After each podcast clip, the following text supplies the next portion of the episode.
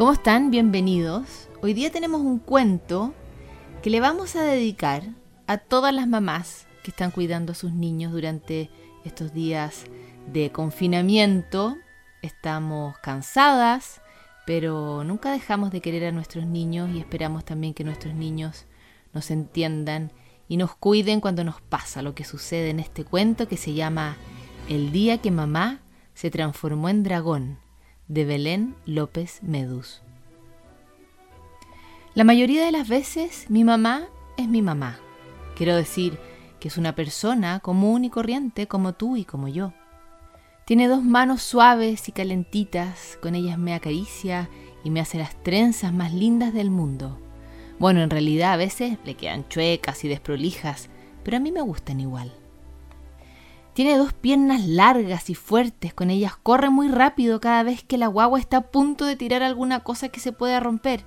Bueno, en realidad a veces llega tarde y más de una cosa termina en el piso, pero sí que corre rápido. Su boca es roja y redonda. Con ella nos lee cuentos y nos canta canciones a la hora de dormir. Bueno, y a veces, cuando está enojada, también la usa para gritar. Como ese día en que se convirtió en dragón. ¿Sí? Sí, así como lo escuchas. ¿A la tuya nunca le ha pasado? Era un día como cualquier otro. Sonó el despertador a la hora de siempre y mi mamá entró a mi pieza. Tenía los pelos parados y cara de dormida, pero todavía era mi mamá. En la mesa me esperaba la leche calentita, una tostada con mucha mantequilla como me gusta a mí. La de mi hermano tenía mermelada porque así le gusta a él. Él también estaba despeinado y tenía cara de dormido. Cuando se acomodó en la mesa, con su codo, dio vuelta un poco de leche en mi plato. ¡Qué torpe! Yo le saqué la lengua y él me la sacó a mí. Cara de ratón, grité. Yo sabía que no le gustaba que le dijera así. Tranquilos, niños, dijo mamá, que todavía era mi mamá, la de siempre, la de todos los días. Dejamos de discutir y terminamos de tomar desayuno calladitos. En el baño, mientras nos lavábamos los dientes, mi hermano me salpicó un poco de agua. Él dijo que fue sin querer, pero para mí lo hizo a propósito. Estoy segura de que estaba enojado porque le había dicho cara de ratón. A mí me dio rabia y le salpiqué un poco de agua también.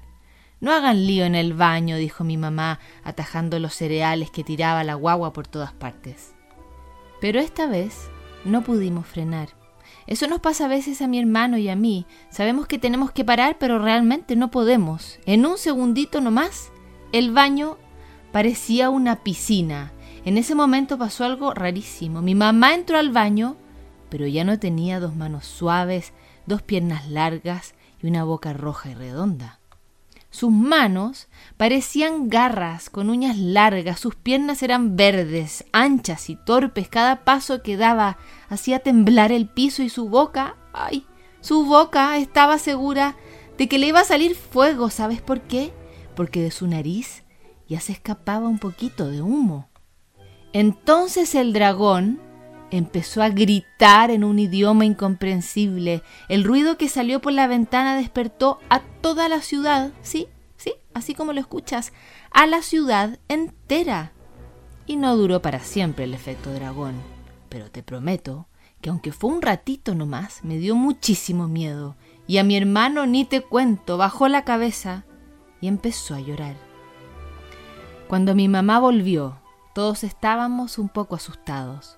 Por suerte ella era mi mamá de nuevo.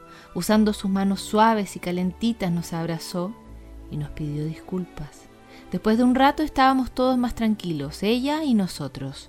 Entonces nos explicó que cuando se enojaba mucho, a veces hacía y decía cosas que no quería. Parece que a los adultos también les pasa eso de que quieren parar y a veces no pueden. Nos explicó que ella nos quiere, siempre, incluso cuando está enojada, incluso cuando está enojadísima, incluso cuando se transforma en un dragón. Esa noche, cuando llegó papá del trabajo, le contamos todo sobre el día en que transformamos el baño en una piscina y cómo mi mamá se había convertido en dragón. Nos disfrazamos y lo actuamos esta vez. Ya no nos asustaba, hasta nos dio un poco de risa. Al final del día, cuando nos fue a dar las buenas noches, nos dijo, perdón niños por gritar como un dragón. Y nosotros le dijimos, perdón mamá por mojar todo el baño. Por suerte mis hermanos y yo ahora sabemos que si llega a aparecer el dragón alguna otra vez, mamá va a volver solo un ratito después.